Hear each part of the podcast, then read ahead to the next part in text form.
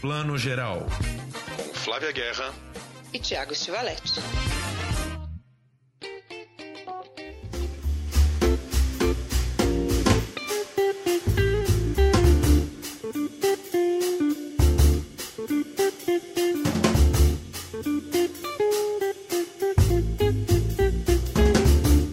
Dia, boa tarde, boa noite para você que está escutando o Plano Geral, seu podcast de séries e de cinema. Não esqueça de nos seguir lá no Instagram, arroba Plano Geral Podcast.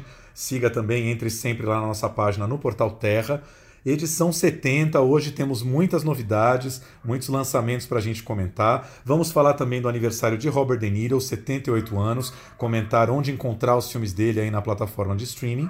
Falaremos de Objetos Cortantes, Sharp Objects, uma série da HBO de 2018 que agora está disponível para todo mundo na plataforma da, HBO Max. Teremos também Limiar, um documentário lindíssimo da Coraci Ruiz, premiado no Festival Mix Brasil do ano passado, que agora também entra em cartaz, cinemas e streaming. Mas vamos começar antes por outra série da Amazon que está fazendo muito sucesso. Flávia Guerra, bom dia, boa tarde, boa noite. Bom dia, boa tarde, boa noite, Thiago. Vamos começar por Modern Love os amores modernos e contemporâneos, né, Tiago? Desde o ano passado essa série vem ganhando os corações aí do mundo todo e, e, essa segunda temporada chegou bem também, né? Pois é, 2019 na verdade, né? A gente, a gente esquece que 2020 foi o ano da pandemia que pulou tudo, né? A série foi 2019, já deveria ter saído uma segunda temporada no ano passado, pandemia parou as produções então agora a Amazon lançando a segunda temporada. Cara, eu preciso primeiro dizer assim, ó, esse formato é muito gostoso, né? Assim, oito episódios de meia horinha, como bem apontou a nossa amiga Lu Coelho na coluna dela na Folha, tem um formato que é o formato da crônica, que não é muito comum entre os americanos, mas que funciona tão bem nessa série. É uma crônica, né? São pequenas histórias do cotidiano, nada de muito épico, nada de grandes conflitos, mas assim, situações onde o amor desabrocha assim meio inusitadamente, né? Have you ever been in love? No one's ever asked me that in an interview before. I don't have to print it. Print what? That story that's written all over your face. Want to grab brushes? I just met you. Do you make time for one another? In what way? Do you have date night? Yeah. Yeah. What do you do? This É, e é uma delícia mesmo, é isso, são contos, né? Então não tem também aquela super construção de personagens, não tem aquele arco alongado, né? Não necessariamente a história se fecha, né? E quando se fecha não é aquele se fecha que não dá margem, né, de interpretações. Então é muito gostoso, né? É quase um instantâneo daquele momento, né, na vida das pessoas. E o mais gostoso, né, Tiago, para mim, é saber que é baseado em histórias que as pessoas, né, os leitores do New York Times mandavam para a coluna, né, que tinha o mesmo nome, aliás, né, que, que é a Modern Love também. Então é muito gostoso você ficar pensando ah, onde que é verdade aí, onde que os roteiristas deram uma floreada, assim. Eu gosto muito de ficar assistindo e imaginando. Pois é, é engraçado que até o New York Times, né, o jornal, o grupo New York Times, é um dos produtores da série junto com a Amazon, né, ajudou a transportar essa coluna para as telas. E quando a gente vai ver na Amazon, é engraçado que logo abaixo do nome de cada episódio tem uma frase pinçada da coluna, né? Uma das frases que esse leitor mandou, né, do texto para o New York Times, que serve um pouco como resumo da história. Agora é engraçado, né, Flávia? Não sei se você teve essa mesma sensação. É, continua muito gostosa a série, não achei tão forte quanto a primeira e principalmente achei que o título já deu uma sambada, assim, porque essa segunda temporada não me parece tanto amor moderno. Tem histórias quase de amor muito mais clássico, o bom, antigo e tradicional amor, assim. É, concordo, concordo, mas é talvez, talvez o amor seja isso mesmo, é momentos aqui de sabedoria. É, porque às vezes é uma história convencional mesmo, né? Claro, eu acho que o amor moderno está muito mais para essa coisa, eu, eu aqui interpretando. Você vê como é conto, cada um faz né, o seu ponto aí. Que é uma coisa muito do amor contemporâneo, né? Nos tempos de hoje, cotidiano, né? Eu gosto muito do episódio da primeira temporada também, né? Da Anne Hathaway, que você, nossa, começa, né? Como, como musical, né? Parece um musical e aí você vai ver, né, grandes musicais. Não, é apenas ela no supermercado, né? Como o, essa temporada nova também tem, né, algumas cenas ali de, de, de, de fantasia, de imaginação no episódio 6, né? Na sala de espera de cônjuges separados, que você fala, nossa, né, a pessoa delirando, vai ter uma DR com a, com a ex-mulher, é um videogame que a pessoa tá jogando, né, na cabeça dela. Então, tem umas coisas assim. Né? Pois é, é, tem isso, né? Eu acho que quem não viu a série é, e for começar agora, vai ver na primeira temporada. Eu acho que esse episódio da Anne Hathaway, que a Anne Hathaway faz uma mulher bipolar, né, que sofre de uma bipolaridade extrema, eu acho o melhor episódio das duas temporadas reunidas. Acho que nenhum episódio da segunda temporada bate esse da Anne Hathaway. Agora, tem, tem alguns bem interessantes nessa segunda, como por exemplo o segundo, que é a garota da noite encontra um cara do dia, né? Que eu acho engraçado como parece uma atualização daquele clássico dos anos 80, Feitiço de Áquila, né? Um cara que vive durante o dia e uma, e uma moça que sofre da síndrome, do, do, de uma síndrome muito específica do sono, que a pessoa tem um relógio biológico invertido mesmo, né? Isso é uma, é uma síndrome é diagnosticada pelos médicos que a pessoa não consegue viver no horário normal da luz do dia, que ela se sente fraca, ela não tem energia, ela precisa realmente viver à noite, mas não é tipo um notívago igual eu sou, sei lá, de ir dormir às três da manhã. É de acordar às cinco da tarde e ficar acordado até às sete, oito horas da manhã, né? E, e, como que esse amor pode dar certo com essa distância de fuso horário tão grande? Assim, lembrei de Feitiço de Aki lá na hora. It explains so much. Surely there's someone out there who will take me for who I am. The good, the bad, the full story of love. What the world needs now is love, sweet love. Ai, delicioso, né? Essa história é muito deliciosa, porque aí você também acha que às vezes para tornar um amor entre aspas aqui impossível tem que ser um feitiço de Áquila. Não, né? No caso é o relógio biológico dela, né, com o dele que não bate. Né? Muitos amores são isso também, né? A gente às vezes espera algo dramático demais, trágico para separar um casal e às vezes é uma coisa cotidiana.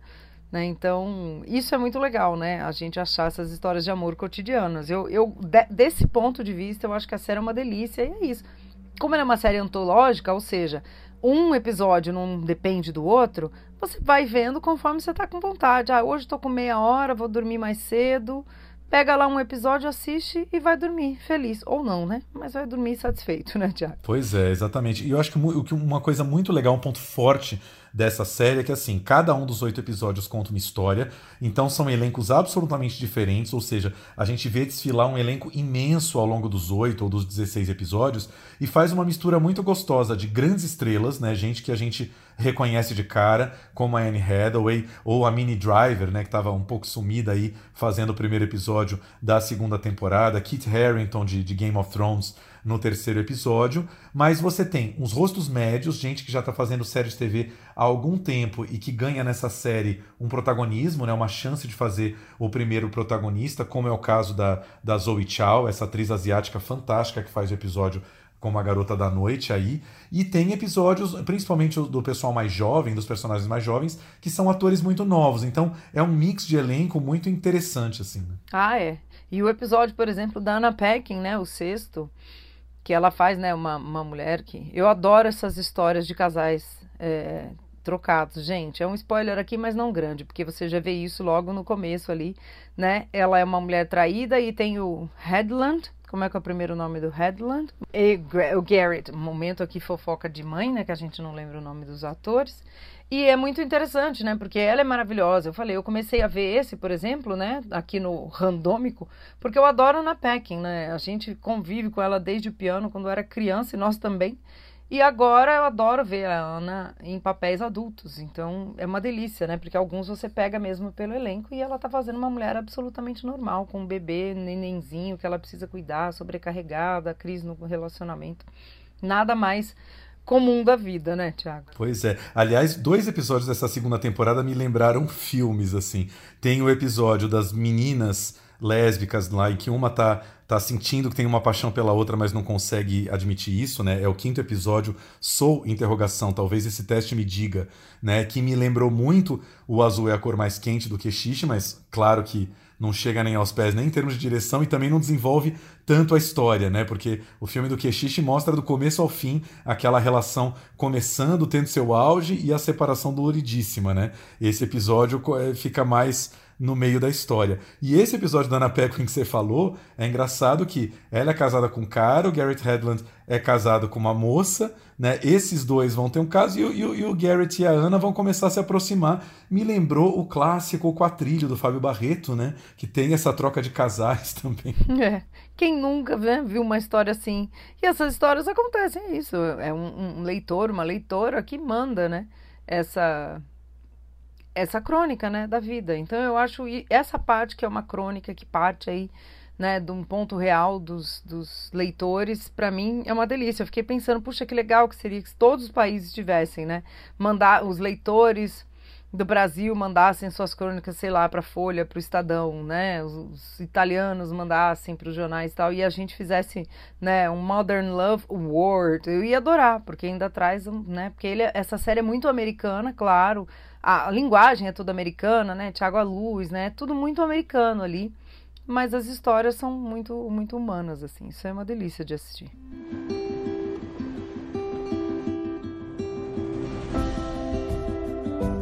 Hey, there she is. I can't talk to you back at the house, but here, who cares?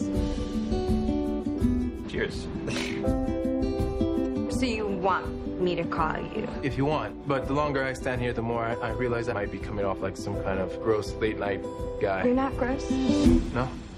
A Flávia já lembra dos italianos, ela já quer uma série de amor regada a pizza, calzone, essas coisas todas, né? Pô, Thiago, o que, que a gente faz na pandemia? A gente fica em casa comendo, entendeu? Ou bebendo, né?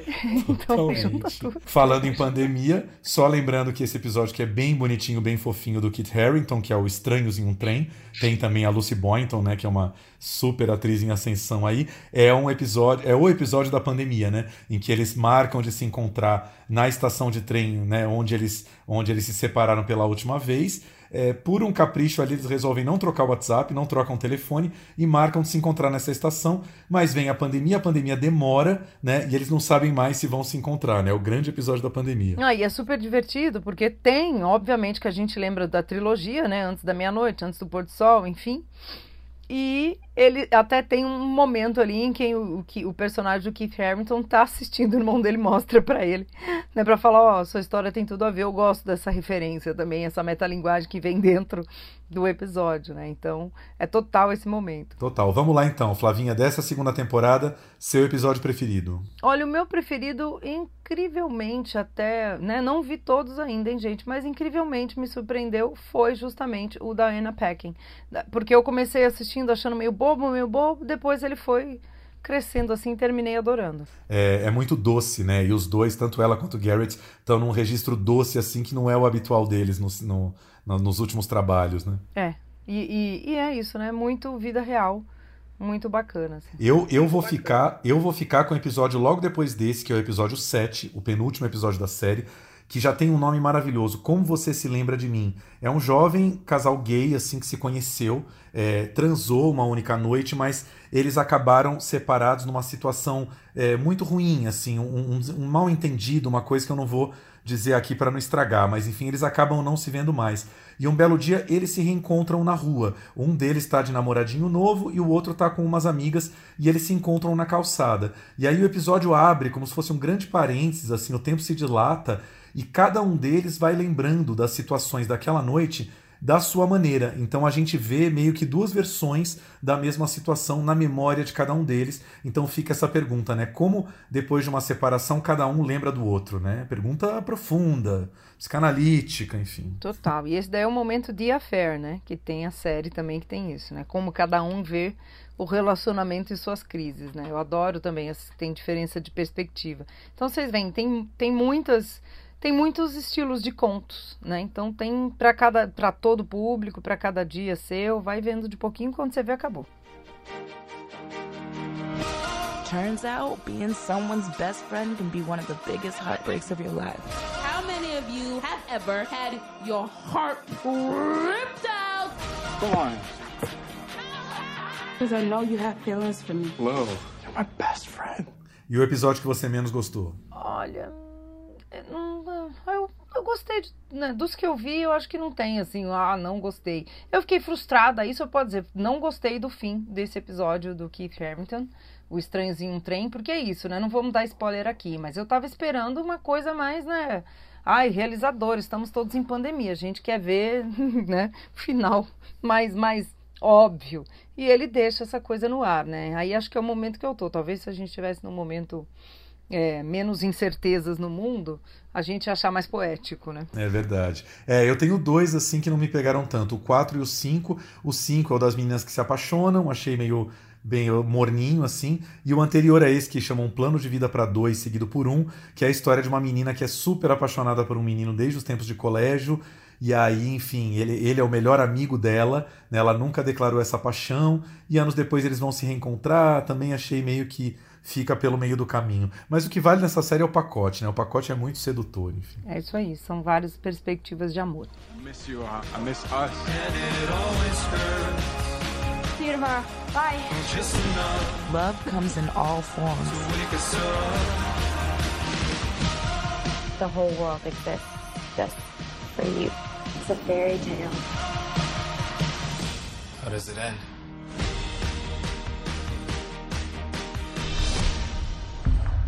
Fica então a nossa primeira dica: Amor Moderno, Modern Love, na Amazon Prime Video, já a segunda temporada completa, de oito episódios de meia horinha.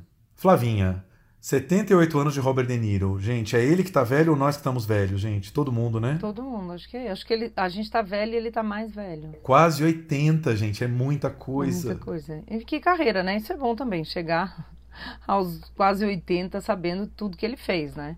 Dá para pegar, assim, três filmes dele pronto, já podia ter parado de trabalhar. Pois é, não, claro, é aquela coisa, né? A gente pega só ele nos anos 60 e 70, já vale uma carreira inteira, mas é interessante ver que ele, como Anthony Hopkins e alguns outros, não param de trabalhar, né? Se recusam e fazem até uns filmezinhos bem duvidosos, aí umas comédias bem populares, mas estão aí na atividade, né? É, total. Eu, eu, por exemplo, você falando isso, eu acho super corajoso mesmo, né? Se não for uma coisa apenas, ó, vai dar um bom dinheiro. Não. A pessoa se divertir num projeto que não tem nada a ver com o que marcou na carreira, que foi o que ele fez com o Meet the Parents, né? O Entrando numa Fria, que é uma comediona, né? Engraçadona de verão. Ele faz lá o pai bravo, né? Da mocinha do filme. Gente, é uma delícia o filme, né? E você fala, ah, acho que é. O Robert De Niro deve ter dito, ah, já fiz tanta coisa. Vou fazer alguma coisa divertida, leve, para dar risada mesmo.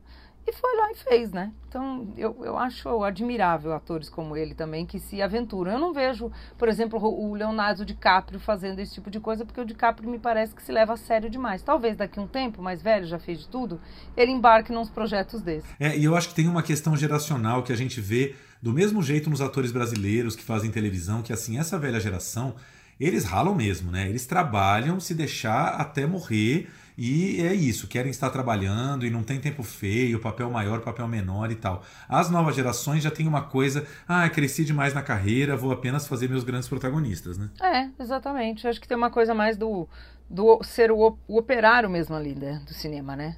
Tá lá trabalhando mesmo, encomenda é encomenda, sabe? Tipo, e, e ao mesmo tempo fez essas coisas maravilhosas, né? Assim, vamos, vamos escolher aqui nossos preferidos, Tiago eu, assim, ah, sei lá, eu sou péssima de, de listas, tá? Mas pegar os, os, preferidos da minha vida, com certeza tem um do, do Danilo ali. Por exemplo, dá pra pôr Taxi Driver, dá pra pôr Touro Indomável, dá pra pôr, pra mim, Era Uma Vez na América, né?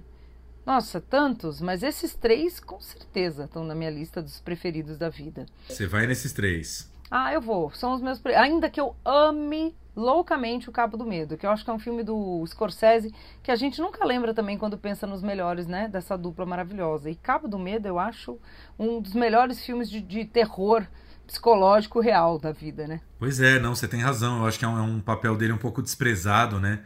Mas que, que ele tá muito, muito incrível.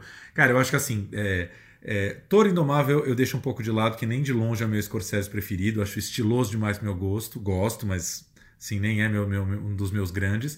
Taxi Driver não tem como não incluir, ele tá incrível, mas eu acho que eu vou incluir um mais recente, já que ele anda, né? Como o tadinho do De Niro tá aí nos últimos anos aí remando nesse bando de filme médio. Eu vou ficar com, com o, o irlandês, que eu acho que ele tá fantástico já num registro de carreira agora, justamente envelhecido, fazendo um personagem muito humilde, um personagem para dentro, assim, né? Que não é feito para brilhar, né? Os outros personagens do filme ali, o Patino, o, o Joe Pesci, brilham muito mais que ele, mas eu acho que ele tá fantástico no, no irlandês, assim. Eu acho que é o grande filme dele dos últimos 30 anos que eu vejo o quanto ele, ele evoluiu para algum lugar na carreira dele, sempre ali pelas mãos do Scorsese, né? It's over. They're all gone. Frank, it's time. It's time you say what happened.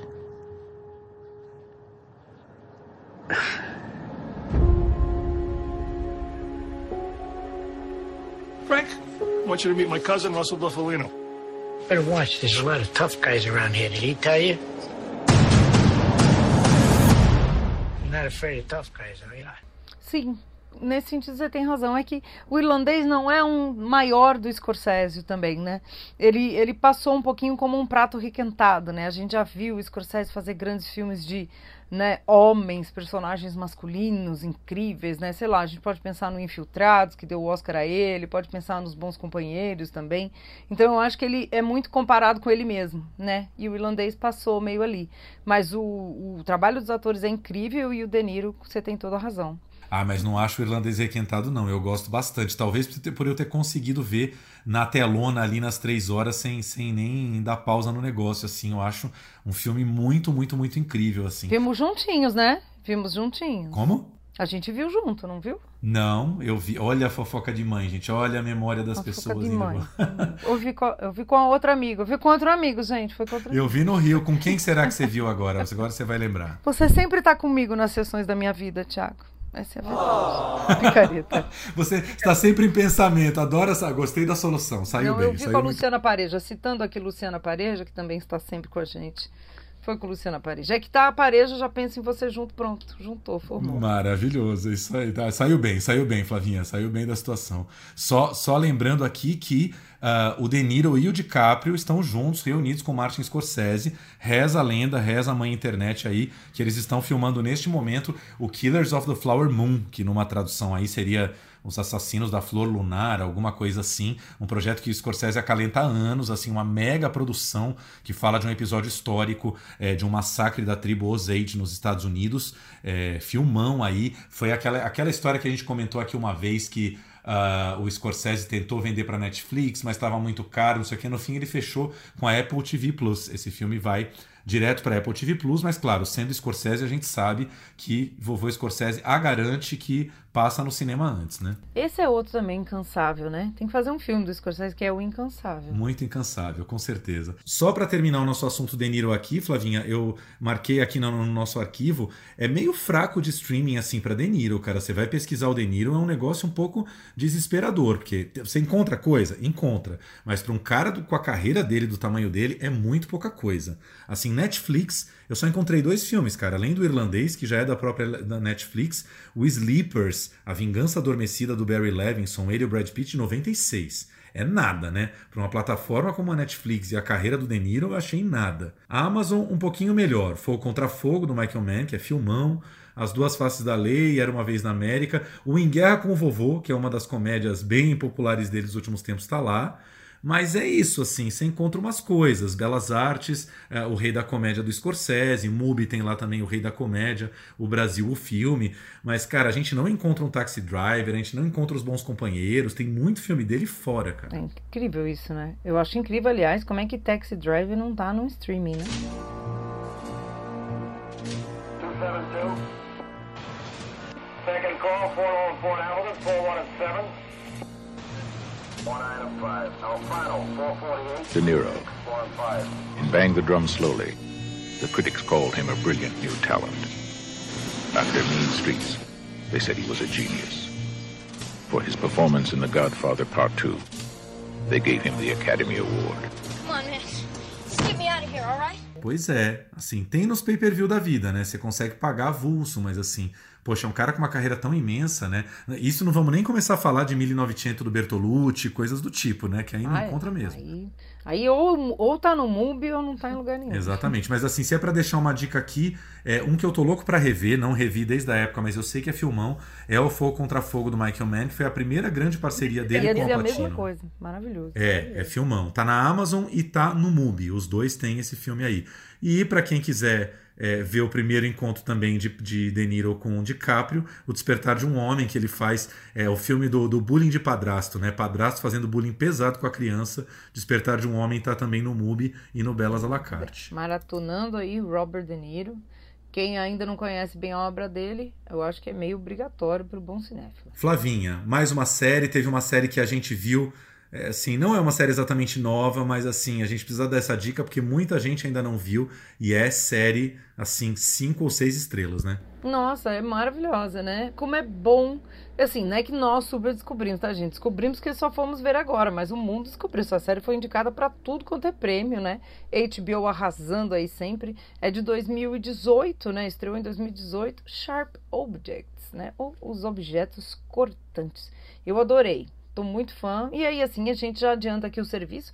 A série fez tanto sucesso que disseram que ia ter uma segunda temporada, a HBO desmentiu que não ia ter, depois voltou que ia ter sim. Acho que a pandemia, né, atrapalhou tudo. A gente tá em cima aí pra ver o que que acontece. Eu tô torcendo por uma segunda temporada, Thiago. What if after you die, part of you goes to heaven, part of you stays here? Just to see how things turn out. Wind Gap. There was a murder there. Another one's missing now. Get me a story. Dad, Mama, goodness, I didn't expect you. The house is not up to par for visitors. I'm just in town on business. Pois é, como a Flavinha falou, não é, é uma série de 2018 que a gente viu agora, porque a gente está nesse momento, né, da chegada da HBO Max ao Brasil, de a classe média vai ao paraíso, né? Quem nunca pagou seus 60, 70 reais de HBO por mês, agora por 14,90, 19,90, tá vendo todos os atrasados da HBO. Eu mesmo tô com a minha listinha ali de 10 séries antigas da HBO para ver. Mas é muito incrível, né? É, tem um certo parentesco com a mais recente aí, Mare of Easttown, né, da Kate Winslet, também da HBO, mas tem uma atmosfera muito bem construída, né? A Amy Adams fazendo essa repórter, essa jornalista investigativa que volta para sua cidade natal, uma pequena cidade do interior, para morar durante um tempo com a mãe, uma figura estranhíssima e dominadora, vivida pela Patricia Clarkson. E uh, aquele típico caso, né? Mortes de crianças na cidade, né? A cidade inteira tá abalada por, esse, por esses crimes. E a Amy Adams vai ajudar a descobrir um pouco o que, que aconteceu, mas ela mesma é uma personagem já extremamente pesada e conflituada e conflituosa, que, entre outras coisas, como indica o título, uh, se corta, né? Tem, tem, tem cortes ao longo do corpo dela, assim, uma personagem muito, muito perturbada, né? É, é, é e nesse sentido que tá a riqueza né, dessa série. A direção é incrível, né? A direção é muito boa. Do Jean-Marc Vallée, para quem não se lembra do nome dele, ele também dirige o Big Little Lies, né? Ele mesmo falou, eu assisti o Making Off e ele fala, eu acho que eu sou um cara sortudo, assim. Eu, eu gosto de trabalhar com personagens femininas, eu acho que eu filmo bem esse universo e tenho ganhado, né, séries presentes maravilhosos para dirigir, ele tem toda razão. Mas o que pega muito também é o roteiro, né? Que é baseado num livro e, e é um roteiro que explora, como disse a própria roteirista, a questão do, do, do personagem feminino, das mulheres e as suas sombras, né? São, são as, as sombras das mulheres. Você vê, a gente vê aí pela sinopse do Tiago. É a personagem da Amy Adams, é a Patricia Clarkson, que é uma mãe absolutamente né, controladora, abusiva, mas também amorosa. Assim, é, é, um, é uma relação muito humana até, né? Porque nenhuma relação de mãe com filha, é, e nem com filho, mas com filho, é totalmente tudo é lindo, harmonioso. Só que o roteiro leva isso muito né, sobe o sarrafo ali, né, distorce até. E a personagem que faz a meia-irmã da, da jornalista, da Camila Pricker, que é vivida pela australiana Eliza Scanlon, que eu adoro, acho uma super atriz das jovens aí, com certeza ela ainda vai fazer muita coisa. Também é uma adolescente com tudo de insuportável que um adolescente pode ter e, e aquela puxadinha assim no cordão do, do exagero, né, Tiago? E aí quando tá dando aquela exagerada demais, ele volta para a normalidade. Então ele brinca o tempo inteiro, né, com o sombrio, né, com quase um, um horror ali, e aí volta para a normalidade dos dramas, né, da vida ali. Então é um, é um roteiro muito bem escrito, né? Você você tocou num ponto interessante. Acho que a, a grande riqueza dessa série é que quase todos os personagens são ambíguos, né? Bem como você disse, a mãe ela é, ela é carinhosa, mas é carinhosa ao ponto do sufocante. A Amy Adams, a gente está acompanhando ela, ela é a protagonista, nós torcemos por ela. Ela tem um bom coração, mas ela tem umas zonas negras dentro dela, né? Umas, um, sinistro ali que ela precisa saber lidar. E a irmã mais nova tem também essa ambivalência, porque dentro de casa ela é uma filha exemplar, ela é uma, uma santa, mas ela tá na adolescência, então ela tá ali com os hormônios a toda e ela quer sair, e ela quer né, viver a vida, enfim, todos têm essa dualidade muito maravilhosa, né? Sim, exatamente, a dualidade, a ambiguidade que é muito humana, né? Quem é todo, tudo uma coisa não existe, né? Não é. E ao mesmo tempo tem essa puxadinha aí entre os produtores. Eu lembro que eu olhei bem ali. Tá a Blumhouse. A Blumhouse é a produtora de Corra, né? Que puxa total ali pro, pro surreal horror nas suas produções. E ao mesmo tempo tem essa coisa do drama. Tem, como eu falei, tem momentos que parece que está vendo quase uma novela ali de discussão de mãe com filha. Ótima novela, novela, né? Bem escrita ali. Sim.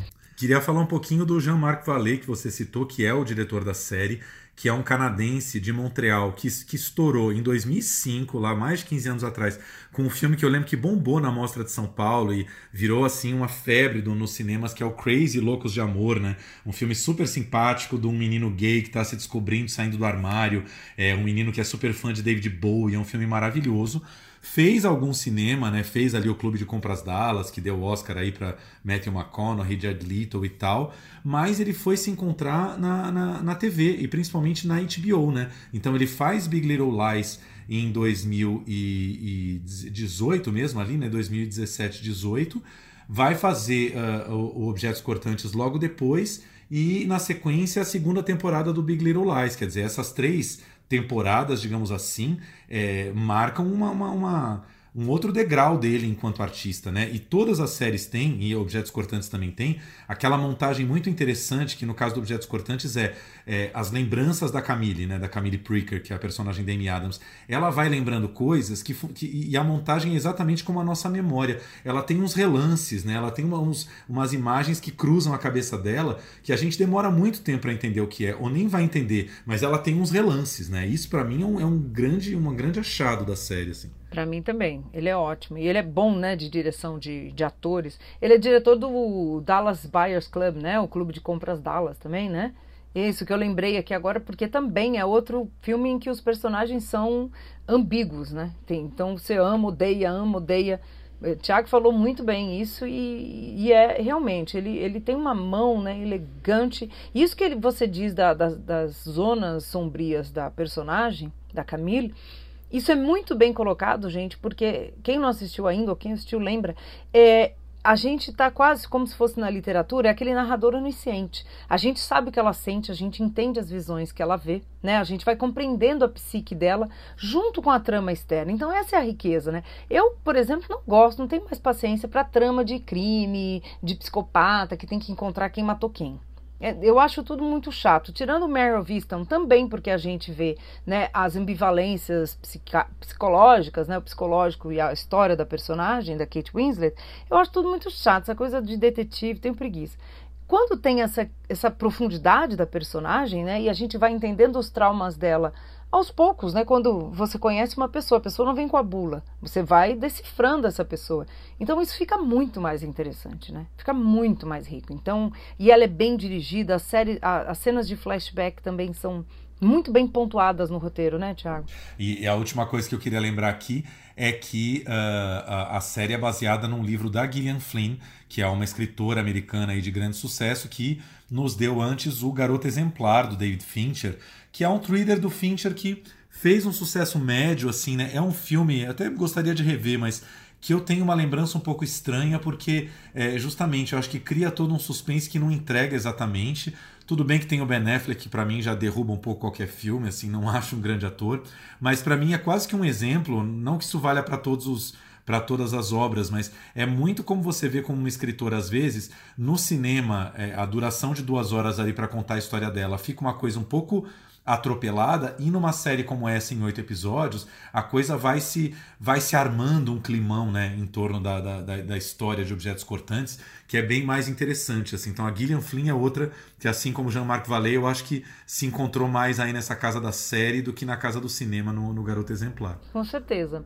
E aí gente vocês estão vendo né? Tá todo mundo falando de outras séries que estão estreando na semana mas a gente está trazendo essa porque é, já é uma coisa de repertório né já é uma série que entrou aí para os grandes clássicos das séries né, mais atuais. Então vamos assistindo para a gente pegar esse catálogo maravilhoso da HBO, porque senão a gente se liga muito no que é novíssimo, que é legal também, mas tem coisas muito interessantes que a gente é bom ficar de olho também e assistir, né?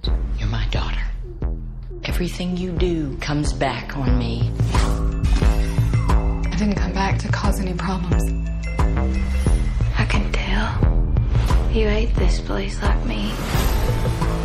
Someone in this town's hiding something. Mama says I need to be careful around you. Not true. Are you dangerous? É isso aí. E bom, lembrando de novo, então, Big Little Lies também, uma das séries da década, assim, né? Principalmente a primeira temporada é sensacional. Também está na HBO Max. E mais, eu vou prometer aqui, Flávia, eu vou prometer e vou ter que cumprir. Semana que vem a gente comenta The White Lotus da HBO Max, que tá todo mundo falando, né? A série do momento, uma série cômica. E lembrando a todo mundo também que na última sexta-feira estreou a nova série de Nicole Kidman com o, o David Kelly, chamada Nove Desconhecidos. Assim como White Lotus, também passada dentro de um, de um spa, de um resort, de um lugar assim onde tem vários hóspedes. Estreou também na última sexta-feira na Amazon Prime. Com certeza todo mundo vai ver porque é essa grande dobradinha. Bom, Nicole Kidman, qualquer série que ela faz, a gente já corre lá, né? Essa é outra que eu tenho gostado muito mais nas séries do que nos filmes. Porque aí é aquela história de, que a gente já comenta há muito tempo, né, Flavinha? Infelizmente, Hollywood está cada vez mais cruel com os atores e principalmente as atrizes. Depois dos 50, depois dos 55, os papéis vão ficando menos interessantes. Tem, tem, né? Tem ali seus três ou quatro papéis ao longo do ano, que em geral vão ser aqueles que vão aparecer no Oscar, mas é pouco, né? E aí essas atrizes de repente vão lá produzir na televisão e e tal, elas encontram um espaço maravilhoso. E Nicole Kidman está, inclusive, produzindo muitas séries onde ela nem aparece como atriz, mas enfim, tá ali reinando. Né? Era isso que eu ia falar. Ou elas acham séries incríveis para produzir para elas mesmas. Reese Witherspoon tá aí, né? Só, é, tem um, um dedo ótimo para livros, para adaptações, Big Little Lies, entre outras, né? Então, eu acho maravilhoso também. Não tem filme para mim? Não tem, vou lá, produzo eu maravilhosas, né? Emancipadas, empoderadas e a gente é que ganha com isso. É isso aí. Fica então aqui a nossa dica: objetos cortantes na HBO Max, que a gente, inclusive, né, Flavinha, está aqui seguindo a dica da nossa querida Carol Fiorati, diretora de Os Ausentes, série da HBO Max, que tá, Max, que estava aqui com a gente umas duas semanas atrás e que ela que citou, né, como uma das séries assim que ela tomou como referência para o trabalho dela. Isso aí, aliás, ótima referência, Carol está de parabéns. Flavinha, filme brasileiro, temos filme brasileiro estreando em, em, vários canais, várias plataformas? É isso aí, filme brasileiro e documentário, porque a gente tem nossa, né, nosso espacinho cativo aqui para o documentário, amamos documentário, e, a, e aquele tipo de documentário que eu sempre falo que é uma delícia de assistir, né, a gente ficou muito tempo, né, com essa coisa do o documentário é o tipo de filme que é quase jornalístico, com muita informação, informação, informação, que também é legal, hein? Gostamos desse estilo BBC. Mas tem, tem sido muito valorizado o documentário pessoal, né, Tiago? Até quase documentário ensaio. E esse, no caso, o Limiar, ele é muito pessoal mesmo. Mas, eu, ao mesmo tempo, aquela velha receita de bom cinema universal, né? Dirigido pela Coraci, como você falou, Coraci Ruiz, que é uma mulher de, de tá aí na meia idade, deve estar nos seus 40 anos ou um pouquinho mais, mas foi mãe muito jovem, com 23, ainda na faculdade, e tem uma tem uma, uma história de família, né, que vem de uma família que foi quebrando barreiras aí, né, um movimento de liberação sexual, comportamental dos anos 60 e 70, né, já nasceu com, com, com esse ambiente muito, muito bacana em casa, e tem um filho trans adolescente, né, então ela também tem que lidar com essa questão de um filho trans que rompe outra, outras barreiras que ela não teve que romper e ao mesmo tempo ela tem que aprender muito com esse filho. Então, ela divide, né, Tiago, essa narrativa nesses eixos, assim, um eixo muito pessoal de narração dela mesma, imagens de família, isso é muito legal, eu adoro quando a pessoa gosta de filmar a família desde sempre, e aí vai fazer um documentário, porque fica muito rico, tem imagens do bebê, né, quando era a Violeta, e ela comenta por que esse nome foi tão importante, depois tem imagens da criança, e tem imagem da adolescente, é uma delícia, porque você vai acompanhando mesmo a história dessa família ao mesmo tempo tem o eixo narrativo do Brasil, né? E as coisas que vão acontecendo no Brasil e essa família passando por isso. Nossas famílias todas são afetadas por esse Brasil contemporâneo, né? Desde 2013, impeachment da Dilma, a Marcha das Vadias, o movimento LGBTQI, pela diversidade, eleição de Bolsonaro, o momento que a gente está. Então é muito legal a gente acompanhar essa família. Eu gostei muito desse documentário e não é fácil, né, uma mãe filmar seu filho trans e discutir essas relações de família e também que são universais. Afinal de contas, né, Tiago, o Brasil detém um título vergonhoso de ser o país que mais mata transexuais do mundo, né? Eu sempre quis ser mãe. E com 23 anos, engravidei pela primeira vez.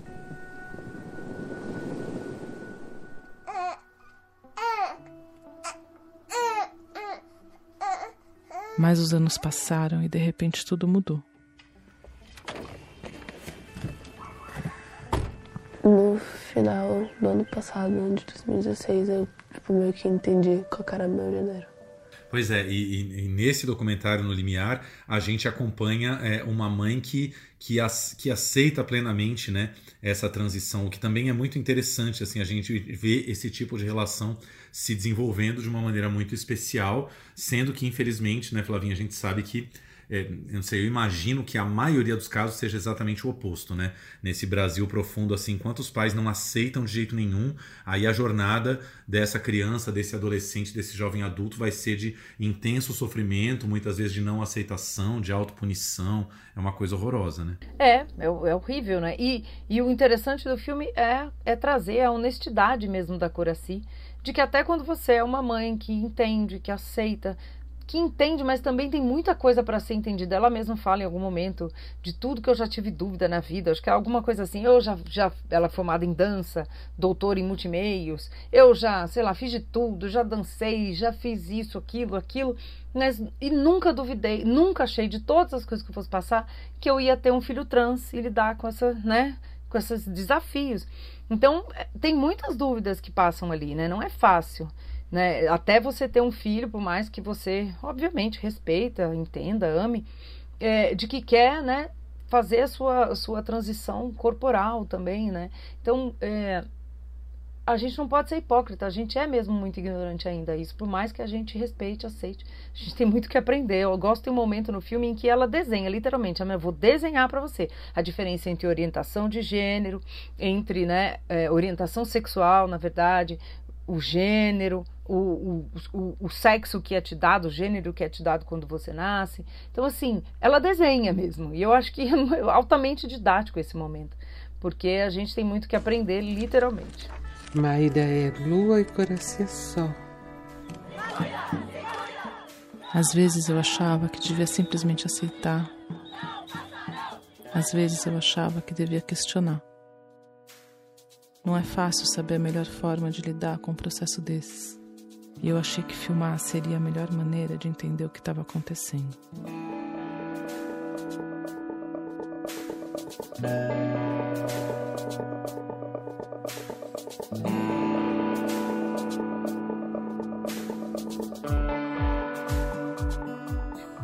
Certeza. Fica aí então a nossa, nossa última dica de filme do dia. Flavinha, corrija se eu estiver errado. É um filme que está simultaneamente em várias plataformas, está no cinema, mas também já dá para ver em casa? Isso, Thiago, ele está nos cinemas em São Paulo, Rio, Porto Alegre, então dá para assistir no cinema quem quiser, mas também dá para agendar sessões para grupos, né, pelo site do Taturana, Taturana Mob, M O B I com.br E tem também debate online que dá para assistir. Então, é, ele ainda não está nas plataformas, né, as chamadas aí de streaming que a gente fala, mas muito rápido ele vai chegar. O legal é que dá para a gente fazer essas sessões com grupos e com certeza hoje, né, a gente vem sempre falando disso, as janelas estão cada vez menores, né? Então, a gente sabe que chega rapidinho nos streaming. Não, com certeza, já já pinta aí, né, em alguma plataforma ou do SESC em algum streaming também mas já dá para ver agora.